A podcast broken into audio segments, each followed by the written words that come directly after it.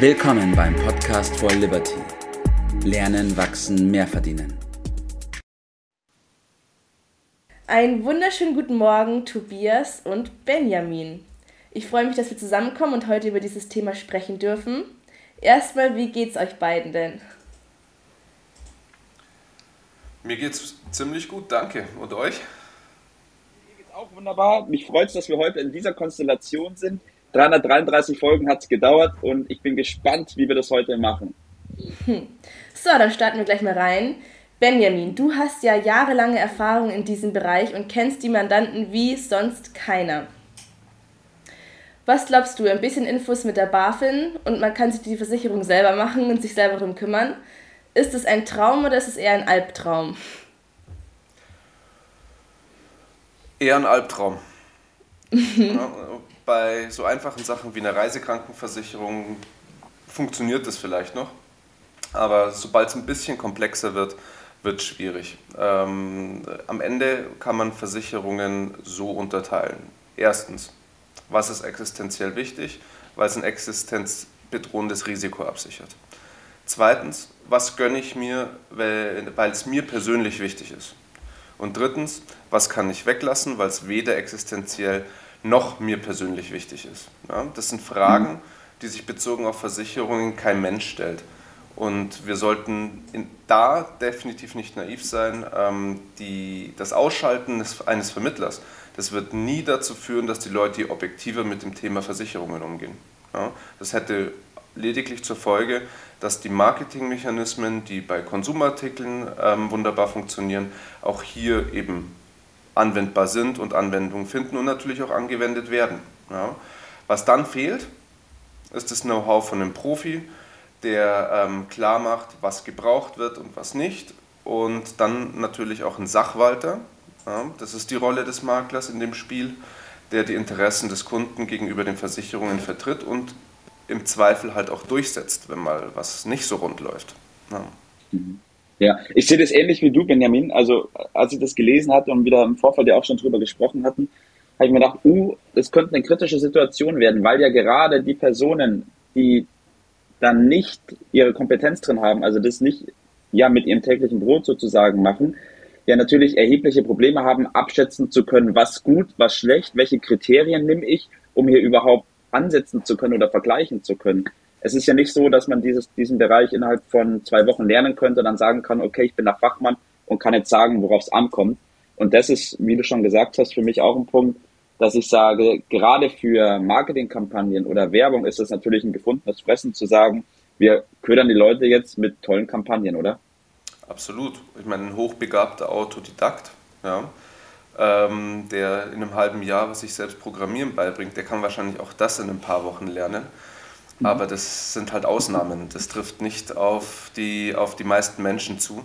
Und ähm, mir fehlt halt dann durchaus ja, bei dem ganzen Thema auch die Frage, wie äh, ist die, wer die Abwicklung macht, ne? zum Beispiel im mhm. Schadensfall. Ich würde schätzen, dass knapp ein Viertel der Leute ihre Post nicht mal regelmäßig aufmacht oder ihre E-Mails liest. Ne? Die Leute sollen dann Schäden dokumentieren, Fotos machen und diszipliniert die schriftlichen Nachfragen der Versicherungen bearbeiten. Dazu fehlt mir definitiv die Fantasie. Mhm. Wie ist deine Meinung dazu, Tobias? Ja, ich glaube auch, dass dieses ähm, Kratzen von der BaFin an der Oberfläche definitiv nicht zum Vorteil aller sein wird. Weil was der Benjamin vorhin ja auch schon gesagt hat, und da will ich nochmal einhaken, ist ja, dass dieses Vergleichen oder sich dann hinzuhocken und zu schauen, welche, welchen Partner ich wähle, ja nicht der erste Schritt ist. Sondern ich habe ja davor erstmal zu entscheiden, welche Kriterien sind für mich wichtig und dann auch zu überlegen, was ist für mich notwendig und was ist überlebensnotwendig, oder? Richtig. Ganz genau. Ja, weil auch aus meiner Erfahrung heraus, es bringt ja nichts zu sagen, okay, ich spare mir jetzt hier 20 Euro bei der Versicherung, weil ich toll verglichen habe, wenn diese ganze Versicherung einfach für äh, ein Quatsch ist, weil ich sie einfach nicht brauche für meine Lebenssituation, oder? Ja, entweder das oder ich meine, ein wundervolles Beispiel, weil das ganz Deutschland inzwischen zum Volkssport auserkoren hat, die Kfz-Versicherung. Ja, du kannst auf Check24 oder wo auch immer ähm, wunderbar Kfz-Versicherungen vergleichen. Ja? Die ähm, bestechen aber hauptsächlich dadurch, dass sie nach Preisen verglichen werden. Ja, das heißt, du, ähm, die, die, die, ganze Suchmaschine, die, die, die das ganze Suchportal funktioniert schlicht und ergreifend nach dem Konzept, dass es dir von oben aufsteigend vom niedrigsten zum höchsten Preis ähm, den günstigsten Beitrag zeigt. Was du auf den ersten Blick und auch auf den zweiten Blick nicht siehst, ähm, wie kommt der Preis zustande und sind dann so Sachen wie mein Lieblingsding, Folgeschäden nach Marderbissen. Ja? Sind die versichert? In der Vollkasko kriegst du auch den Motor ersetzt. Ja? Wenn du mhm. den von dem Marderbiss zu spät mitbekommen hast und der, ähm, der Motor heiß gelaufen ist und du zum Beispiel einen Riss in der Zylinderkopfdichtung hast. Hast du keine Folgeschäden bei Marderbissen versichert, dann hast du eine super günstige Versicherung und dann kriegst du 8 cm Plastikschlauch ersetzt und das Thema ist erledigt.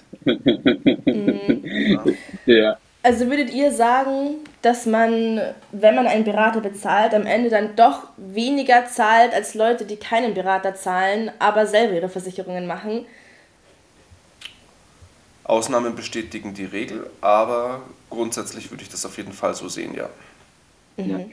Ich glaube auch gerade, dass es für den, den Laien extrem schwierig ist, hier zu vergleichen, wie der Benjamin schon gesagt hat. Das Gleiche ist, wenn ich beim Arzt bin. Wenn man die Leute fragt, ja, kennst du einen guten Arzt? Dann bewertet der den Arzt ja erstmal nicht aufgrund seiner Fähigkeiten, das was er tatsächlich kann, sondern er überlegt, okay, wie war der Raum, in dem ich gesessen bin? Waren die Leute nett zu mir? Habe ich mich da wohl gefühlt? Hat vielleicht die Sonne geschienen? Also es sind so viele subjektive Werte, die da in diese Bewertung mit reinfließen, die erstmal nichts mit der Kompetenz zu tun haben. Und so ist es hier auch. Wenn ich auf der Oberfläche kratze. Und inzwischen, ja, inzwischen fließt ja sogar noch in die Bewertung mit rein, ob sich seine Diagnose mit meinen Recherchen auf Google deckt. Richtig, ja. Und das ist tatsächlich ein ganz gefährliches Pflaster, weil auf einem ganz falschen Weg verglichen wird. Also wie wir es vorhin schon gesagt haben, ich will das nochmal ganz kurz festhalten. Ich muss mir erst überlegen, welche Kriterien für mich wichtig sind. Und das, was der Benjamin gerade gesagt hat, mit dem Thema Marder zum Beispiel, ist es als Laie unmöglich, das vorher rauszufinden ähm, und sich da auch reinzulesen. Deswegen da professionelle Hilfe in Anspruch zu nehmen, sehe ich als immer noch den richtigen Weg, auch wenn die BaFin da vielleicht etwas anderer Meinung ist. Mhm. Dem habe ich nichts hinzuzufügen. Dann kommen wir doch gleich schon zu unserem Tipp des Tages. Ähm, Benjamin, möchtest du anfangen? Gerne. Ähm, es wird immer Situationen geben, in denen man die Hilfe von einem Profi braucht. Ja? Und ähm, dann auch im Nachgang die Unterstützung von ihm, wenn es um ähm, abwicklungstechnische Dinge geht. Aber dann auch mal vielleicht den ein oder anderen Trick, ähm, wie formuliere ich das, wie regle ich das, wie, ähm, bekomme, wie bekomme ich dieses Problem gelöst. Mhm. Welche Hintertürchen gibt es da noch? Bitte? Zu, welche Hintertürchen gibt es da noch am Ende? Genau. Ja. Tobias, dein Tipp. Ja, für mich ganz ungewohnt, heute einen Tipp des Tages loszuwerden. Aber ich habe einen ganz guten Tipp.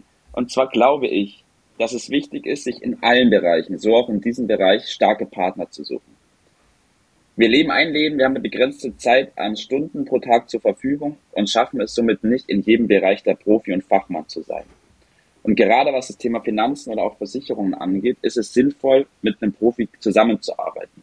Und wenn es tatsächlich ein Profi ist, dann könnt ihr sicher gehen, dass er in den Bereichen, wo er sagt, ganz ehrlich, mach einfach dein Ding, da brauchst du meine Hilfe nicht, das auch sagen wird.